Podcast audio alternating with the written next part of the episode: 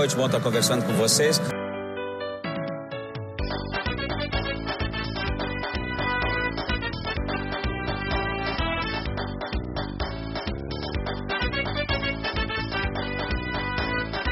Alô, torcida Chavante! Estamos chegando com mais um episódio do ChavaCast, número 44.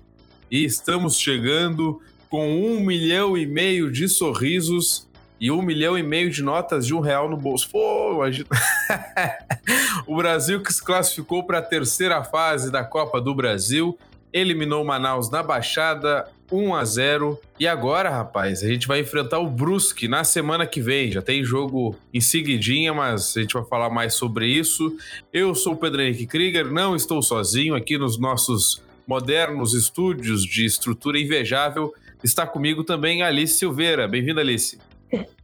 Boa noite. Estamos aí, estou mal, mal acostumada aí com esse time jogando assim não sei nem direito como reagir, dar, um, esse resultado, essa vitória, essa classificação, esse dinheiro todo. Mas tamo aí, tamo aí, sobrevivi, sobrevivi o jogo, tamo aí. Brasil que fez história com essa vitória na Baixada na noite dessa quarta-feira, 1 a 0 contra o Manaus. Foi a primeira vitória do Brasil na história da competição e também a primeira vez que o Brasil avançou à terceira fase poucos clubes aí sobraram já nessa época, nessa, nessa etapa. Embolsamos um milhão e meio, né? Valor bruto, aí vai ter alguns descontos, mas enfim, é uma grana muito importante que o Brasil conseguiu. E sobre essa partida que teve o gol do zagueiro Lázaro, nós vamos falar um pouquinho a respeito. Eu estive na Baixada, eu, o Leon, a Alice estava na Baixada, o André, estava to quase todo mundo do ChavaCast que mora em Pelotas se fez presente.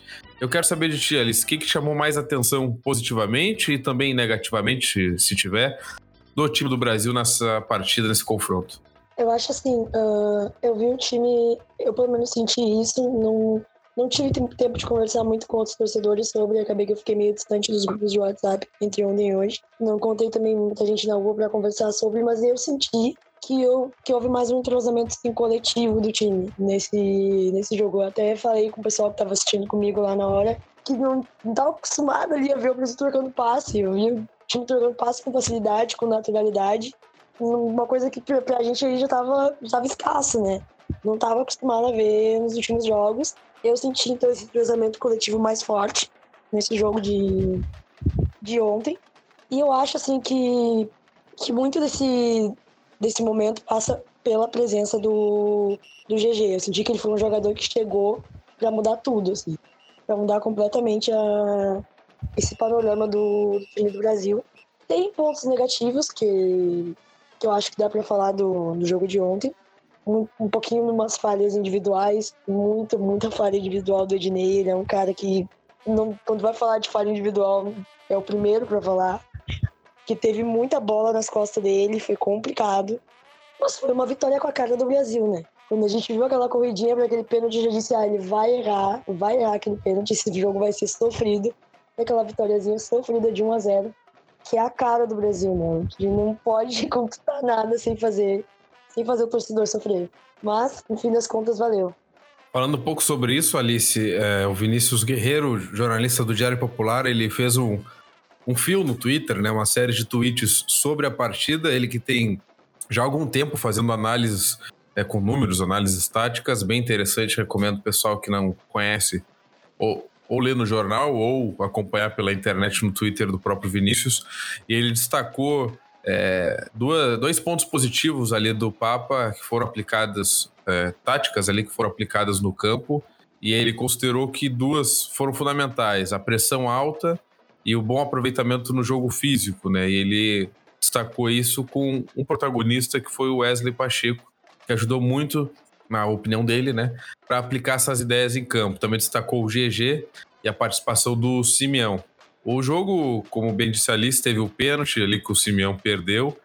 É, foi uma partida que o Brasil fez um grande primeiro tempo e teve tudo para praticamente garantir a classificação nessa primeira etapa, nos primeiros 45 minutos. Teve a ótima cobrança do GG para o gol do Lázaro, né, uma cobrança daquelas que deixa o goleiro numa situação muito ruim. O goleiro do Manaus, inclusive, que parecia que tinha sabão nas luvas, né? Não conseguia segurar uma. E em seguida, uma ótima jogada entre GG e Wesley Pacheco. O Wesley foi derrubado na área, teve o pênalti, teve expulsão do jogador do Manaus. O Brasil ficou com um a mais naquele momento e com a possibilidade de abrir 2 a 0 Seria com certeza é, um resultado ali. Acho que ninguém esperava algo nesse sentido. E o Brasil poderia voltar muito mais tranquilo para a segunda etapa. O que a gente viu foi um jogo nervoso, um jogo grande, né? Valendo muito dinheiro, valendo muita coisa. O Manaus voltou bem, na minha opinião, e um time muito ágil, né? O que a gente já esperava, essa dificuldade. O Brasil depois teve a expulsão do Poveda, e aí igualou o 10 contra 10. E teve, acho que o maior adversário do Brasil nessa partida.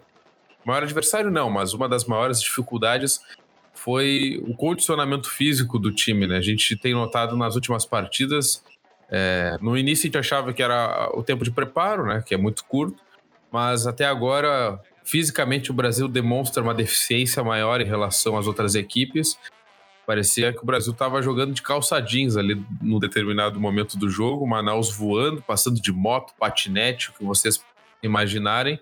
Mas mesmo assim, o Brasil conseguiu ainda uns três contra-ataques, poderia ter é, matado ali a partida. Não fez o segundo gol, mas também não tomou. Manaus levou alguns perigos, mas olhando agora com a cabeça mais fria, já tranquila, é, o Manaus não conseguiu exercer uma pressão tão perigosa assim, o Brasil saiu tranquilo da partida. O Brasil que já sabe quem vai ser o seu próximo adversário na Copa do Brasil, vai ser o Brusque de Santa Catarina, são dois jogos. Teve sorteio hoje dos mandos de campo na CBF, no Rio de Janeiro. Inclusive, o ChavaCast propôs uma enquete no Twitter para saber o que, a torcida gostaria mais, se fosse o primeiro jogo na Baixada ou o jogo de volta na Baixada. 64% da torcida, dos torcedores aí que votaram, queriam que o jogo de volta, a decisão, fosse no estádio Bento Freitas, mas não vai ser assim. Pelo sorteio de mandos, o Brasil joga primeiro em Pelotas, decide o segundo jogo em Santa Catarina. Já tem até data e dia, né? Vai ser no dia 12 quinta-feira que vem, hoje é quinta, na próxima quinta, uh, nove e meia da noite. Então é um jogo já valendo 2 milhões de reais e uma classificação ainda mais inédita para a próxima fase. Não tem uh, tempo nem de respirar, né? Bah, já vem sofrimento direto na semana seguinte. É absurdo. Antes de passar para ti, Alice, que eu vou te fazer outra pergunta, temos um áudio do Leon Sanguiné, que não pôde participar hoje aqui nos nossos estúdios, mas mandou um áudiozinho para falar sobre o que ele viu e o que achou da partida. Boa noite, não sei que horas estão ouvindo, ouvindo isso. Uh, vou aqui mandar um áudio, então, já que hoje eu não pude participar do, do programa, por motivos maiores, menores, enfim. Uh, estivemos ontem no, no Bento Freitas para assistir o jogo do Brasil com Manaus e o resultado foi positivo, né? Não apenas pela classificação e pela vitória, mas o Brasil finalmente mostrou uma evolução, né? O Brasil já tinha conquistado duas vitórias no ano contra o, o São José e o Novo Hamburgo, mas não, não, não aparentava a melhora tática, né, mecânica no, ali no, dentro, da, dentro das quatro linhas. E nesse jogo contra o Manaus a gente conseguiu finalmente ver alguma coisa acontecendo que parecia planejada, digamos assim, né? Uh, o Brasil jogou ali com, com o Simeão jogando meio que como um extremo, meio que como um volante ao mesmo tempo. Acho que ele jogou bem, apesar do, do pênalti errado. A gente teve ali o Wesley recebendo, a, recebendo as bolas, fazendo pivô, né? Ganhando a bola pelo alto ali, jogou bem. O Wesley também. Uh, depois ainda conseguiu sofrer o pênalti. Uh, e temos, né, o provável melhor jogador do Brasil nos últimos anos, até o momento, né? Dois jogos apenas, mas enfim. É, que é o GG, que é o, o diferente do nosso time, né? Acho que se o Brasil conseguiu essa melhora nesse jogo, muito passa pela estreia do GG que a estreia dele foi com o Novo Hamburgo, né? Já com gol, mas agora com um pouco mais de entrosamento com, com os companheiros de, de time, o GG conseguiu fazer ainda mais diferença uh, dentro do jogo. Acho que a atuação dele foi ainda melhor hoje do que contra o, o Novo Hamburgo. E agora é isso, é um milhão e meio na conta e usar esse dinheiro de forma muito inteligente para pensando, pensando né, né, no futuro do, do, do, clube. Não exatamente tentar resolver tudo com esse dinheiro, mas uh, resolver ali a cozinha. E, e partir para cima do Brusque, né? Eu acho que vai ser um duelo muito parelho contra o Brusque. São dois times que, que usam bastante o fator casa para conseguir seus resultados. Uh, mas a, o nosso fator casa é, é maior que o do Brusque, né? Então eu acredito na nossa classificação.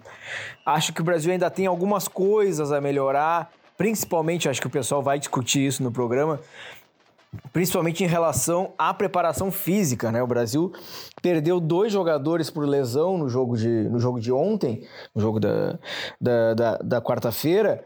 Uh, e além disso, claramente perdeu o fôlego no, do meio para o fim, né?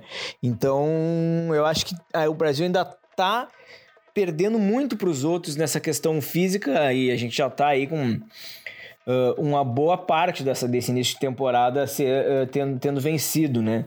Não é mais questão de o Brasil, ah, o Brasil tá no início da temporada. Não, agora já era para estar tá igual aos outros e não está claramente, né? Eu acho que isso aí tem que ser cobrado, acho que a comissão técnica tem que cobrar a preparação física e a própria direção talvez tenha que cobrar mais forte a, prepara a preparação física, porque nesse estilo de jogo do Brasil, de de intensidade física, é muito importante que, que, o, que, o, que, que, que os jogadores estejam bem preparados, né? Que não é o que a gente tem visto até o momento. Mas é isso, não vou me estender muito para não ocupar muito tempo do programa. Muito bom ter estado com os amigos ontem e vencido no Bento Freitas. Espero que isso aconteça mais vezes. E até mais, valeu. Obrigado, Leon. Alice, já focando no nosso próximo adversário, a gente tem Gauchão agora domingo, a gente vai falar sobre isso rapidamente. Mas focando no Brusque, o atual líder do campeonato catarinense, com investimento de uma loja que abriu Pelotas recentemente. Inclusive, não vamos citar nomes porque não estamos sendo patrocinados. Mas o é, que, que tu achas? Dá para passar? O Brasil é, tem condições de fazer frente e avançar a próxima fase? Então, eu não acompanhei o futebol do Brusque até então não assisti nenhum jogo do time, não sei como eles estão. Mas aí tu vê essa situação, como líder do, do campeonato catarinense, tu já imagina o que, que vem pela frente, né? Eu acho que tenho assim, a mesma mentalidade que eu já tinha contra o Manaus. Já tinha gente considerando o jogo contra o Manaus ganho. Beleza, cada um age, né? De uma forma, mas eu já tava com o pezinho no chão, assim, mais cautela. Eu acho que qualquer time ali que chegou até essa altura do, da competição pode fazer frente pra gente. Então eu acho que mesmo. Então, assim, a gente tem que ter, ter muita calma, ter muita cautela.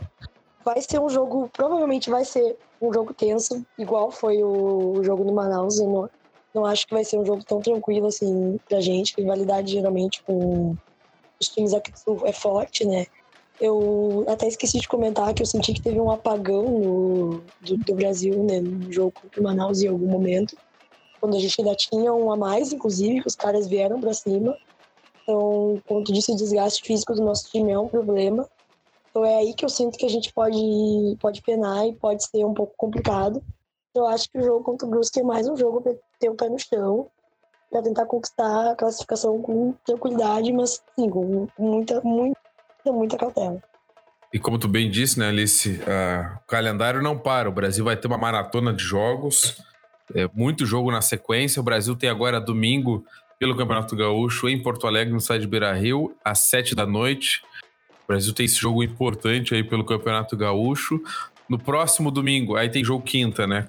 Pela Copa do Brasil. Depois, no próximo domingo, dia 15 de março, tem Brasil e Ipiranga na Baixada, outro jogo importante. E no outro domingo, pelo Campeonato Gaúcho, tem o Clássico Brapel na Boca do Lobo.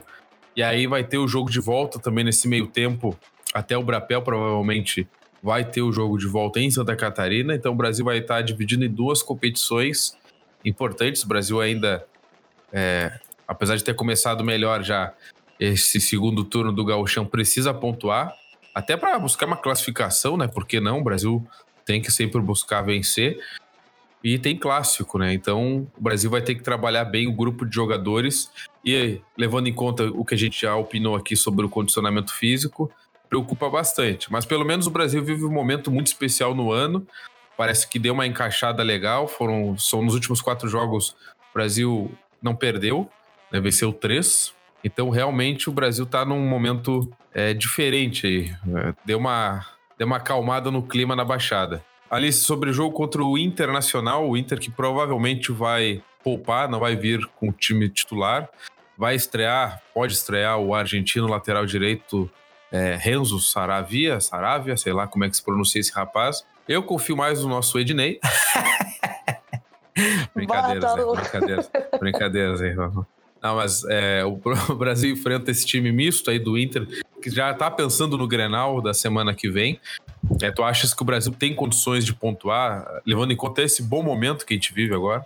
Então, uh, eu vou estar tá lá, eu vou para Porto Alegre para ver o jogo. Então, a expectativa eu queria, né? Queria sair com uma vitória. Ia ser, ia ser legal, mesmo que não seja o time titular internacional. Ia ser legal, né? Vai se deslocar até lá, tu quer ver uma vitória. Mas eu acho assim, não sei por que eu tô sentindo que esse jogo vai ser um jogo pra empate. Não sei, não sei, não sei porquê. Mas seria um, seria um momento bem ideal, como tu falou. A gente vem numa sequência de resultados bons, né? Deu aquela assustada no começo, via que o time tava sem entrosamento. Aí vem numa sequência de resultados bons, então seria um momento ideal. E enfrentar um internacional que tá pensando em outras competições, tá focado em outras coisas tá com um time titular, que na teoria seria mais fácil de vencer do que o time. Desculpa, o time reserva, que na teoria seria mais fácil de vencer que o titular. Então, é, seria o momento ideal para sair, sair do Brasil com uma vitória, né? Então, vamos na expectativa. André Silva, acabamos de receber aqui, rapaz. Os nossos estúdios são muito modernos, né? Todo mundo conectado, aparelhos de última geração. André já mandou a sua opinião também sobre a partida. André Silva, que estava na Baixada. Olha, rapaz, vibrou muito. O cara é dos nossos. Ele mandou agora uma opinião sobre o jogo na Baixada, do que ele viu, né, contra o Manaus. Falei, André. Bom dia, boa tarde, boa noite a todas e todos que estão nos acompanhando novamente. Uh, eu não pude participar hoje, uh, mas estou mandando um áudio para poder relatar um pouco do que eu presenciei em campo pela partida pela Copa do Brasil entre o nosso clube, né, o Chavante, e o Manaus. E hum, foi uma partida, uma das melhores partidas, eh, no caso, foi o melhor primeiro tempo que eu assisti em, em, em grande parte da, do que eu venho acompanhando do clube nesses últimos anos, principalmente se tratando de Série B. Foi um time que impor, impôs uh, uma atitude agressiva, uma, uma defesa alta, é, teve um contra-ataque muito forte, demorou um pouco para pegar no início do jogo, mas depois quando encaixou, eu acho que o Brasil se portou muito bem. Um, a, a, zaga ela foi muito boa, o Lázaro e o Everton eles estão funcionando muito bem. Eu acho que o Brasil, desses, dentre esses últimos jogos, ele vem conseguindo consolidar cada vez mais a capacidade ofensiva e defensiva, e o coletivo vem funcionando muito bem.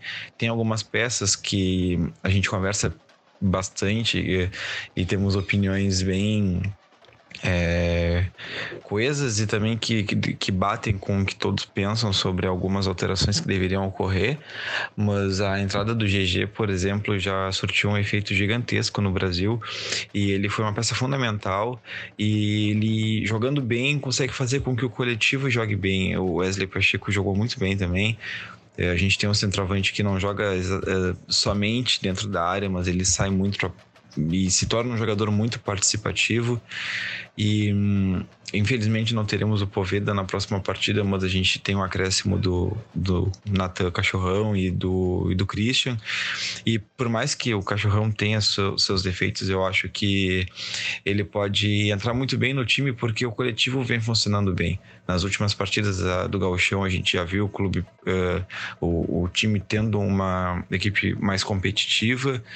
E eu acredito que não é só a transpiração e a garra que vem funcionando no time como uh, a gente vinha presenciando nas últimas, nas primeiras partidas desse ano e também ano passado.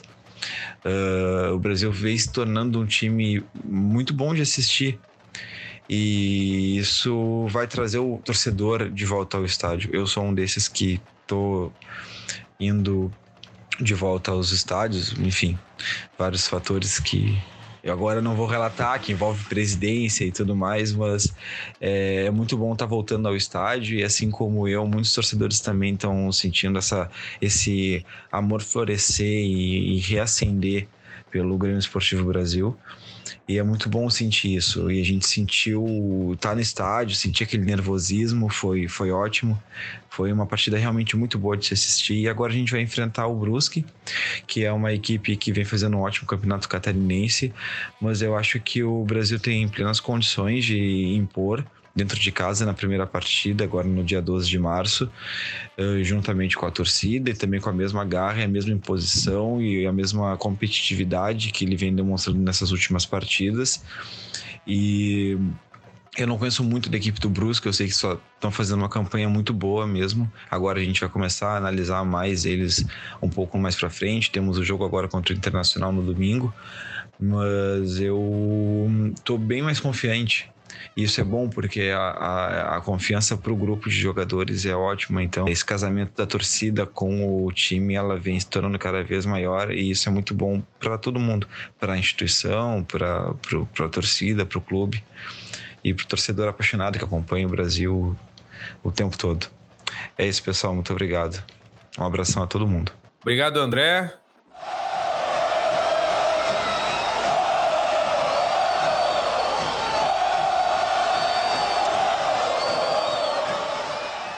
Já que falamos um pouco sobre o futebol, né? O Brasil que agora tem esse calendário pesado, temos que falar sobre outro assunto que está surgindo aos poucos, que tem dividido, inclusive, nossa equipe do ChavaCast no WhatsApp sobre o STJD. O Brasil sendo julgado após denúncia do Pará.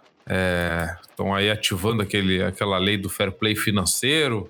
Enfim, dá uma confusão, pouca gente entende do que está acontecendo. Eu, essa parte jurídica, eu não entendo praticamente nada, eu só opino sobre os interesses e interesses, como diria velho Brizola, envolvidos nesse momento. O Brasil que começou a ser julgado no dia da partida contra o Manaus, né? Começou às duas horas da tarde de quarta-feira e não teve uma decisão ainda, né? A sessão aí foi vai ser feita em outro momento, não tem data.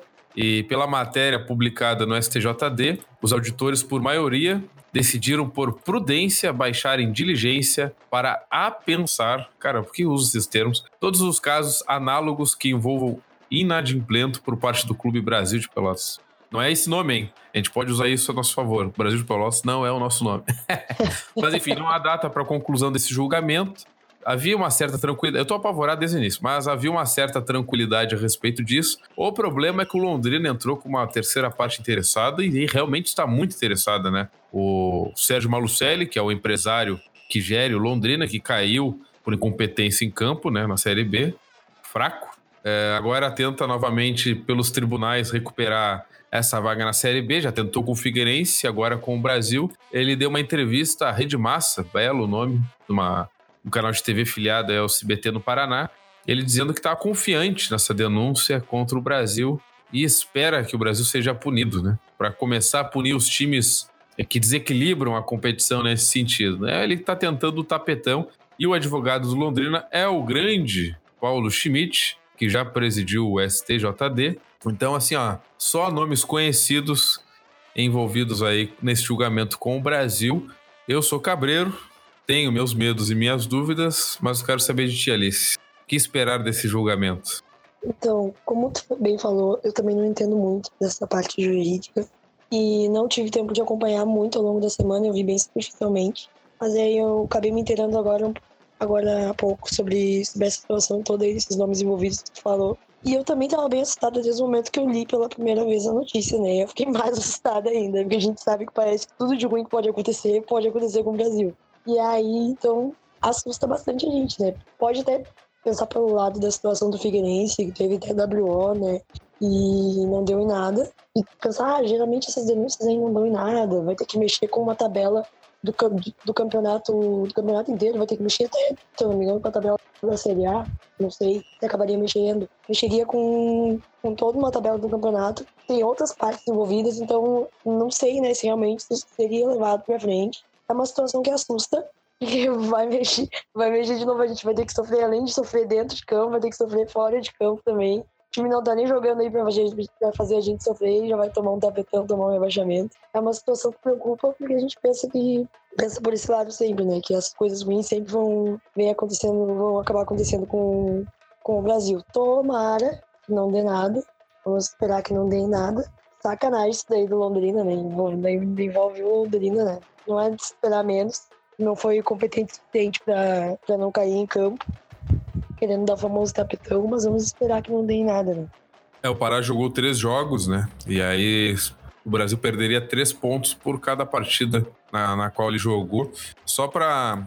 Ah, vou abrir aspas aqui para o que o Paulo Schmidt falou, também para a Rede Massa é, lá do Paraná que o julgamento, abre aspas, o julgamento tem se mostrado interessante para o Londrina. Não vai ficar nenhuma dúvida cristalina quanto ao pagamento do salário dos atletas e que os pagamentos foram realizados sem dar o suporte à regularização, além de não terem sido efetuados como determina a legislação. Foram feitos totalmente fora do prazo. Olha, analisando por fora, eu não vejo como, a não ser que forcem a barra né, do Brasil ser punido com, com uma severidade tão grande. Mas assusta, né? Envolve dinheiro, envolve Sérgio Malucelli, que é um cara conhecido no meio, envolve Paulo Schmidt, que é um cara que foi presidente do STJD. Eu não confio muito nesse órgão, então realmente assusta por isso. Mas a gente vai ter que esperar, não tem, não dá para ficar chorando pelo leite que não derramou ainda. e o Brasil tem jogos importantes nesse meio tempo, a gente tem que focar dentro de campo, que é o que o Londrina não fez, né? Então a gente tem que jogar futebol. Não, eu tava só aqui pensando e refletindo que haja coração para essas próximas semanas, né? Meu Deus do céu. Pelo amor. E só aproveitando então o espaço, agradecer a torcida Chavante aí pela, pela forma como tá ouvindo o Chavacast. Na Baixada ontem, antes de entrar no estádio, algumas pessoas nos reconheceram e gritavam, e aí, Chavacast, elogiaram a entrevista com o Kleber. Inclusive, quem não ouviu ainda a entrevista com o Kleber, recomendo.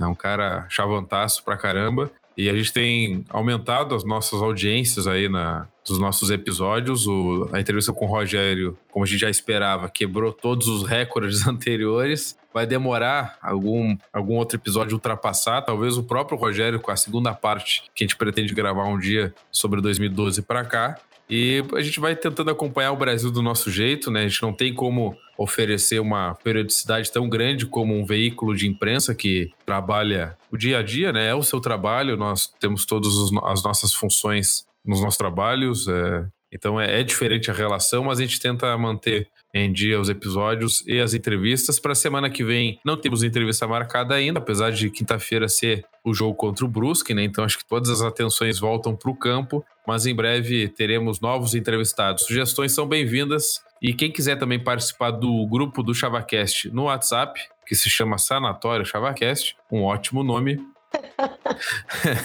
é só mandar uma mensagem para nosso Twitter, nosso Facebook, enfim, ou nos procurar, que a gente adiciona ali no grupo. Tem debates muito interessantes ali, apesar do nome sanatório. A gente tentou. Não tem corneta. É, não tem. não, não tem corneta. E a gente liberou o link do WhatsApp esses dias e entrou muito chavante, mas entrou muita gente aleatória também, mandando é, meme, coisa assim. A gente teve que dar uma, uma limitada aí. Mas todos são bem-vindos. Olha só, o Lucas Maffei, que não pôde gravar, mandou uma mensagem. Trabalho desde jornalismo, passando por internet e chegando a vaca de leite. É verdade, tem jornalista, tem gente trabalhando no cabo de internet. Sabe quando a internet, a sua internet cai? Aí, culpa de Gustavo Iribarren, que não aperta o botão lá para liberar a internet. Pode xingar ele, ele que cuida da internet. Até chegar a vaca de leite, né? O Lucas Maffei aí sempre trabalhando com leite também. Se o leite tiver azedo, é culpa do Lucas. Começa. que palhaçada. Meu Deus. então tá, pessoal. Obrigado pela audiência, pela companhia. Alice, muito bem-vindo novamente. Obrigado por ter participado. Seguimos. Valeu, valeu pelo convite novamente. Tamo junto.